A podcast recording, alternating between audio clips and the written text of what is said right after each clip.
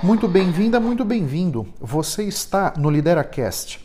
Esse é o nosso podcast onde eu venho falar sobre liderança, carreira e autoconhecimento.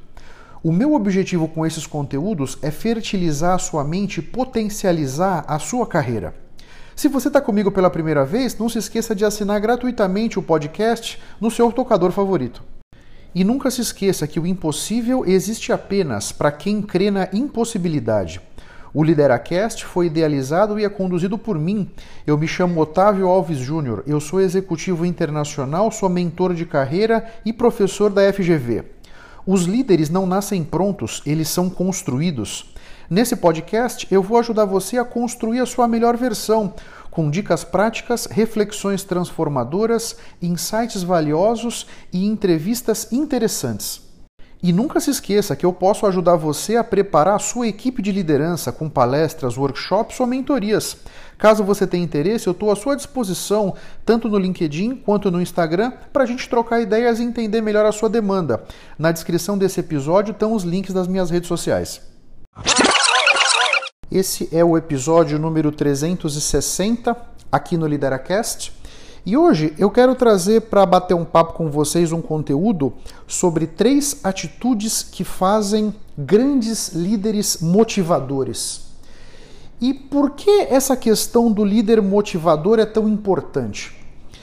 Se você tivesse lá na década de 80 do século passado e fosse comprar um livro numa livraria, você ia encontrar livros com base em management, aspectos de gerenciamento. Porque lá naquele momento, anos atrás, essa era o déficit que existia no mundo, vamos dizer, da liderança, no mundo gerencial. Depois, mais próximo dos anos 2000, já começou a entrar o conceito de leadership, liderança. E a partir de 2010, 2012, team leadership, liderança de equipes.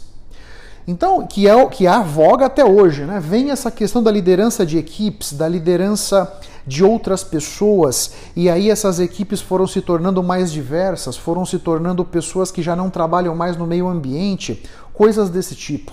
Então, esse, esse desenvolvimento, vamos dizer, das práticas, esse desenvolvimento das necessidades, das características de liderança, vieram trazendo essas demandas no sentido de uma pessoa que é capaz de engajar, que é capaz de motivar, que é capaz de manter uma equipe afiada, uma equipe coesa, uma equipe que trabalhe junta. Por isso, essas três atitudes que nós vamos conversar hoje, na minha opinião, são tão importantes.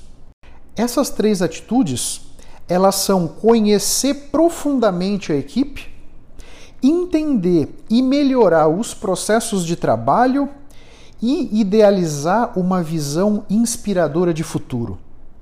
Então, conhecer profundamente a equipe, entender o que motiva, né? A gente sabe que cada pessoa, cada membro da equipe é uma pessoa única, com características, interesses, desejos, necessidades diferentes. E para quem está na liderança é muito importante ter essa, essa noção muito clara, né? nós precisamos entender o que cada pessoa, entre aspas, exige para que nós que estamos na liderança possamos oferecer aquilo, de maneira a tratar pessoas diferentes de forma diferentes, né?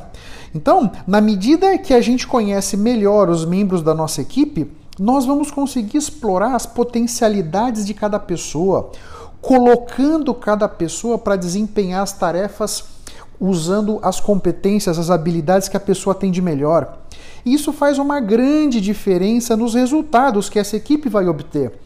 Porque na medida que nós conseguimos alocar os membros da equipe em tarefas em que as pessoas já são talhadas para fazer aquilo, as pessoas gostam de fazer aquilo, elas vão ter um rendimento muito melhor, uma performance muito melhor. Então, tanto os rendimentos, os resultados da equipe, quanto os resultados do líder vão ser muito potencializados.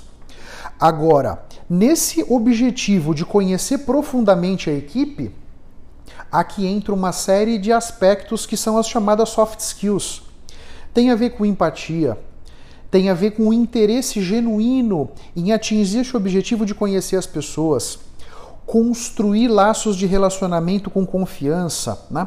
Então, tudo isso são ingredientes desse molho que de certa maneira o líder ou a líder precisa aprender a administrar de maneira a ir conhecendo essas pessoas da forma mais profunda possível, né? E nesse mundo que a gente vive, nós estamos agora no final de outubro de 21, dependendo da área de negócios que você está, a troca de pessoal é uma coisa maluca, né? Pessoas vão entrando, pessoas vão saindo. Então, quem está na liderança precisa de um esforço ativo para que consiga, nesses novos membros que vão chegando da equipe, ou porque outros membros vão saindo, novos vão chegando, continuar trabalhando continuamente para integrar essas pessoas e entender o que motiva, o que engaja cada pessoa. Você percebe? Questão de entender e melhorar os processos, eu acho que quem está na liderança precisa sim trabalhar nos processos do seu departamento e conseguir influenciar na melhoria dos processos da empresa. Porque, por exemplo, se eu sou uma pessoa da área de vendas, eu tenho os meus processos da área de vendas. Mas os meus processos têm interface, por exemplo, com o PCP, tem interface com a contabilidade, com o financeiro, com o RH. Então, entender essas interfaces é muito importante para que eu possa ajudar os outros processos a melhorarem ou a se adaptarem para que possam me entregar um trabalho mais redondo, né? E de certa maneira, com esse engajamento, com essas engrenagens azeitadas, as equipes vão trabalhar de uma forma com mais sintonia, né? Isso é muito importante, porque hoje em dia, nesse momento que a gente vive, as decisões precisam ser tomadas muito rapidamente.